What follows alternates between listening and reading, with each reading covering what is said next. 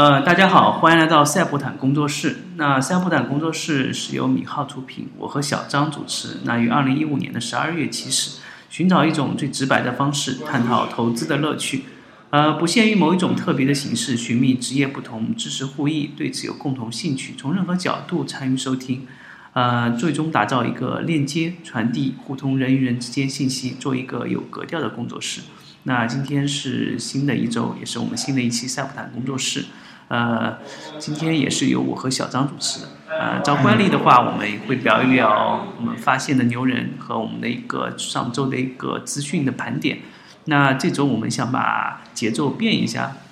嗯，因为二零一六年到了一个新的时代，到了一个网红经济时代。我们今天想闲聊一下网红的一些呃关于经济、金融、基金方面的一些新闻和所知所得。第二个，也和大家分享一下最新的一个资讯，呃，给大家带来一期不同的一个赛博谈工作室吧。嗯，那首先还是让小张给大家呃回顾一下上周的一些资讯吧。嗯，上周其实已经感觉又隔了老远了。对，每周都有很多事情发生。嗯。然后上周周一这边四月十八号的话，基本上整个周其实交易量都比较萎缩，呃，有的温和一点，有的就是比较紧凑一点啊。然后可以看当天的话，应该说是各个板块，像证券、互联网，它的核心板块领跌，所以说其他权重板块、题材板块都表现比较低迷，然后只有互联网、彩票、航空还有糖业。受消息面刺激的话，逆势走强。上周期货应该是又创了一个新的历史吧？嗯，对。嗯，那这边可以看到，因为日本九州发生强震，所以说半导体产业的话，应该之后会较长时间内应该都会比较受关注，大家可以关注一下机会。然后互联网彩票重现曙光，行业巨头率先受益。嗯，这边的一个宏博股份，还有中体产业，这些龙头企业都是比较应该首先受益吧。嗯，彩票行业可能也是一个上千亿或者几百亿的一个盘子，能能有这上面在互联网上进行推销或者说营销，可能也是一个巨大的潜在机会。那有持牌的或者说是现在做最大的公司，都是是受益的。嗯，然后这边当天推的话是有个巨星科技零零二四四四，然后是机构专用，然后是无人驾驶，应该是应用提速，整体买盘量其实大最近那那段时间都不是特别大，但是我这边嗯，应该说 C H A D 应该是做空吧，因为那段时间感觉缩量缩着感觉比较难受，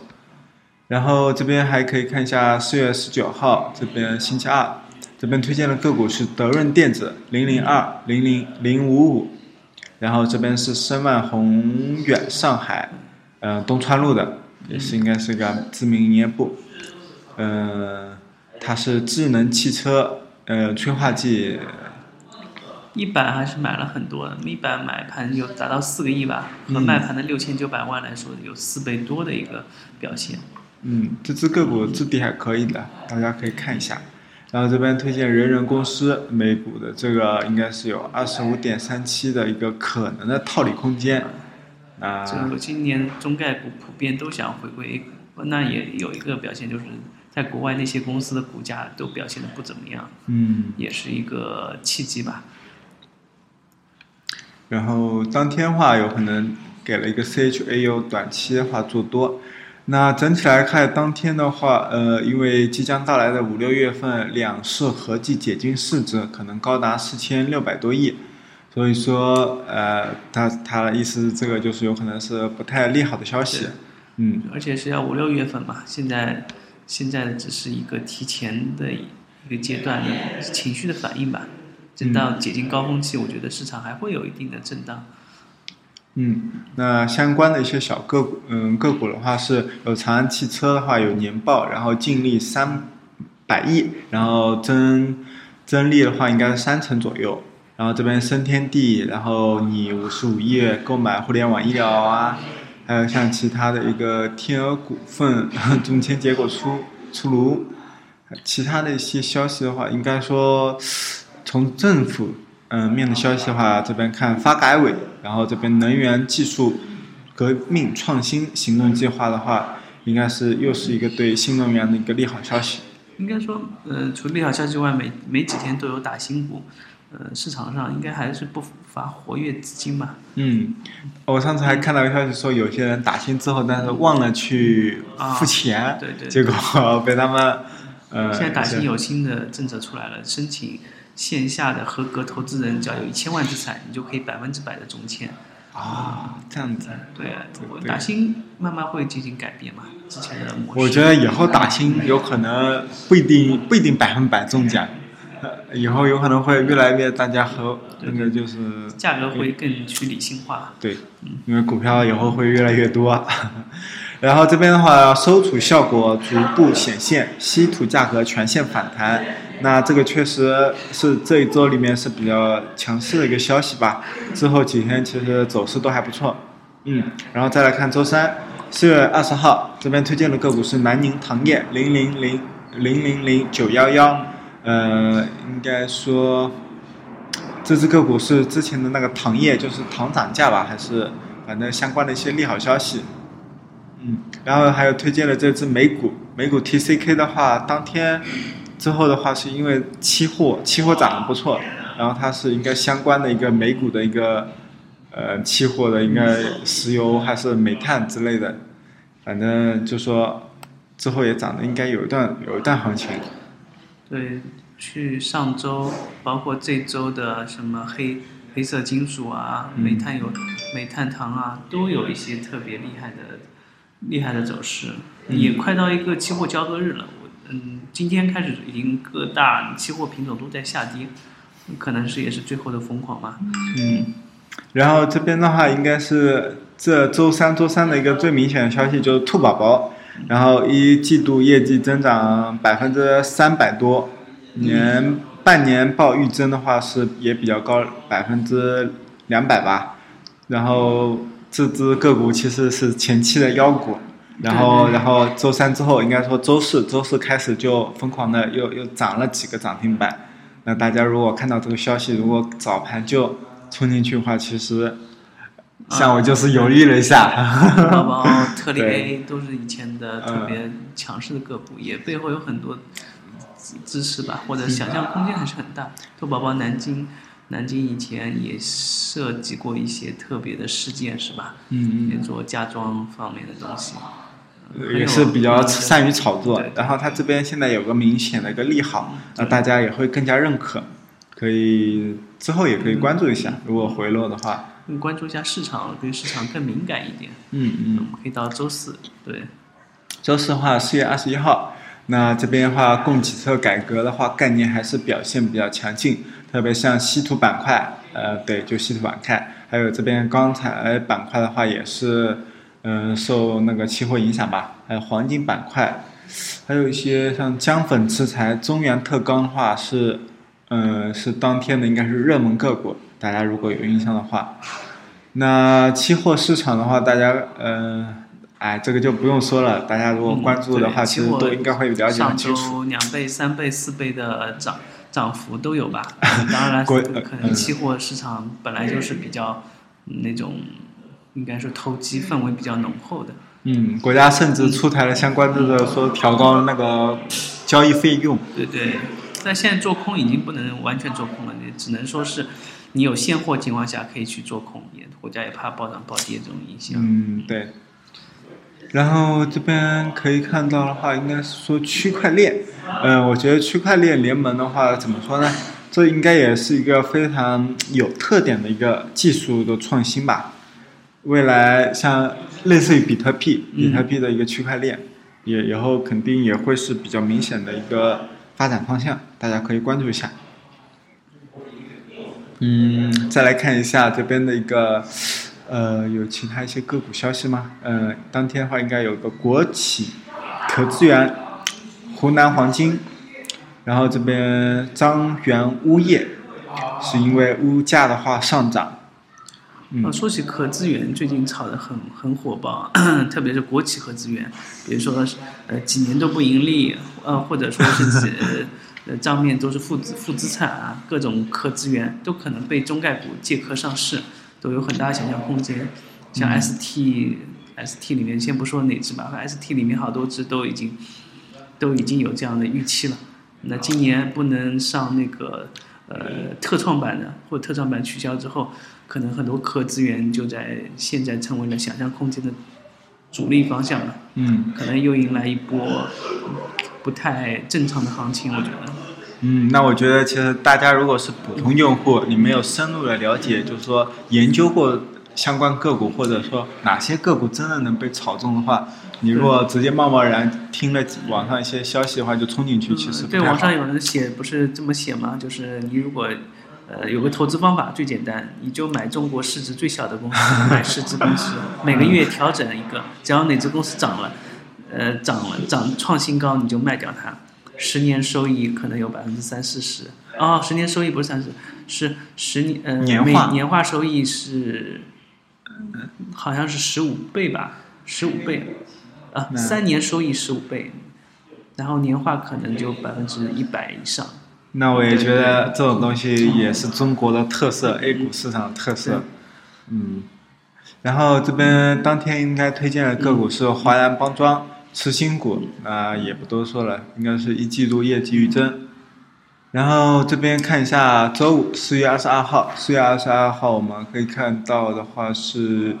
国务院的政府消息的话，应该是互联网加流通的一些计划意见。那反正还是互联网加的一个利好吧。嗯，然后这边还有一个全国重点农业产区冷库建设，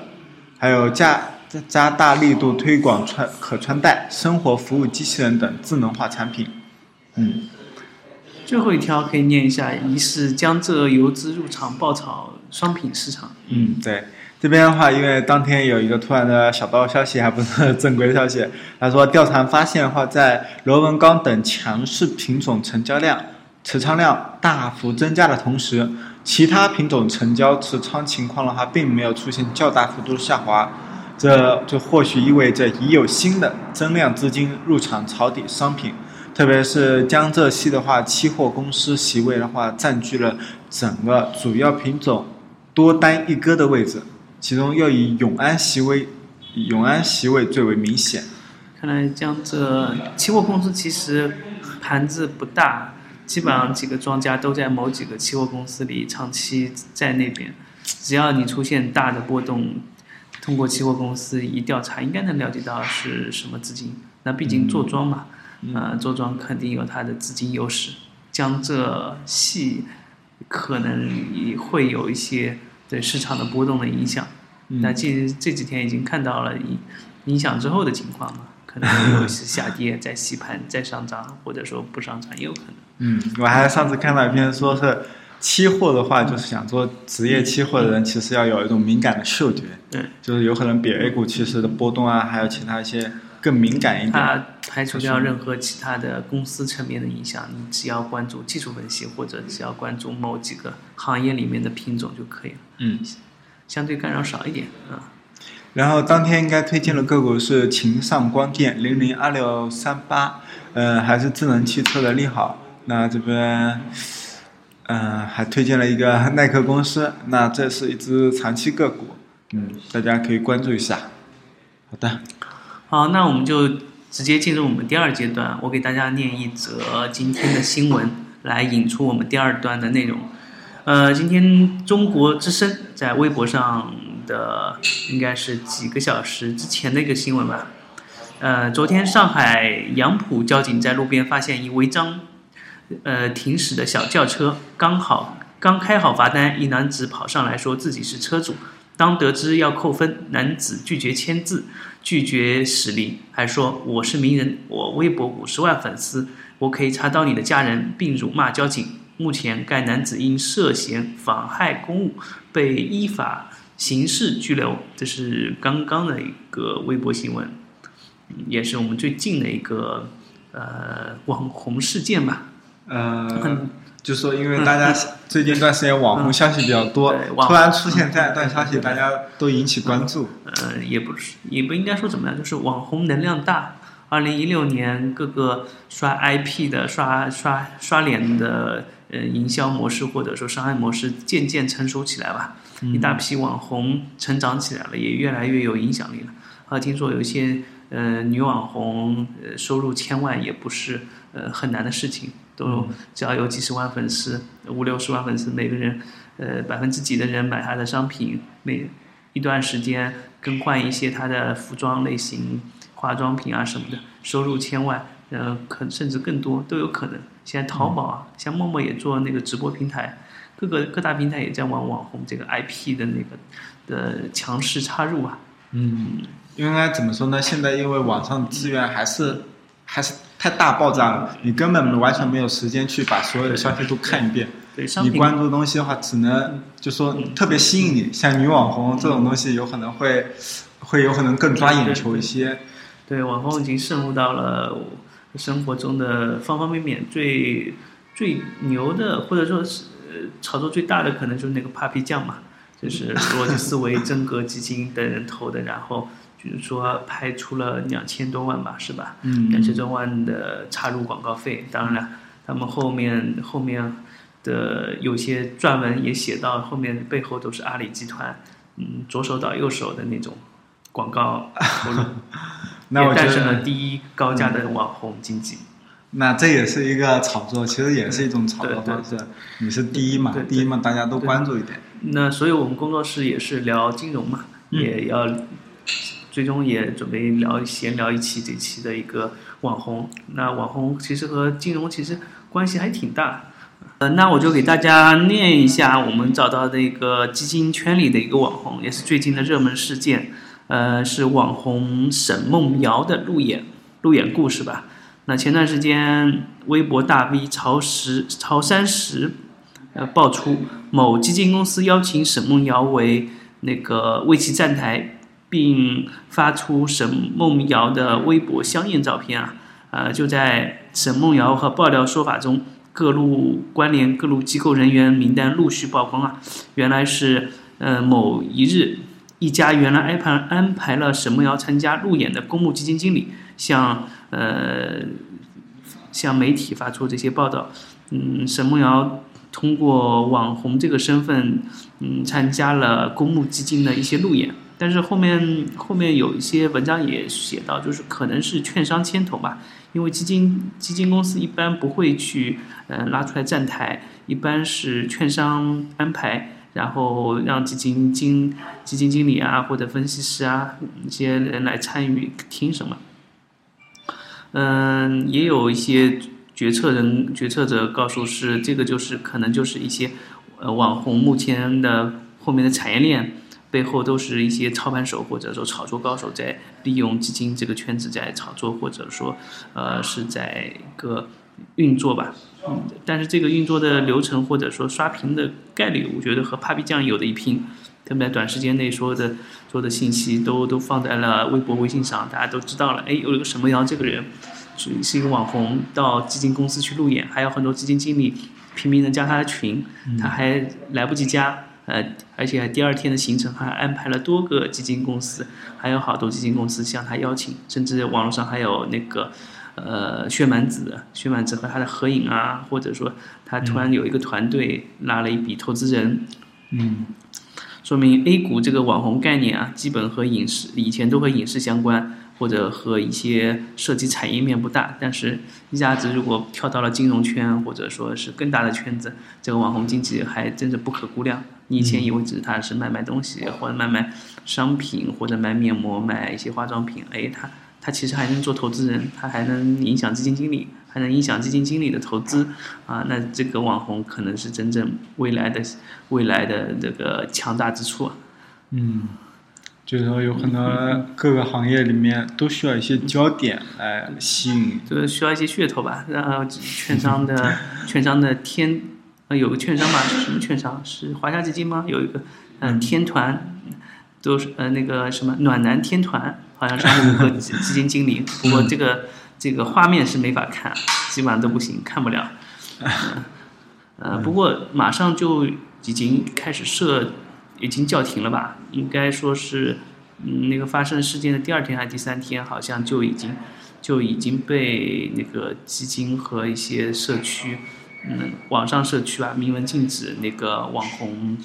网红涉黄网红吧，嗯，叫停涉黄网红的路演活动，第二天就叫停了。不过我觉得这个事件肯定不是单一的事件，嗯，就算是有人运作这件事，估计也是策划在情理当中，就是有社会上还是有这样的需求。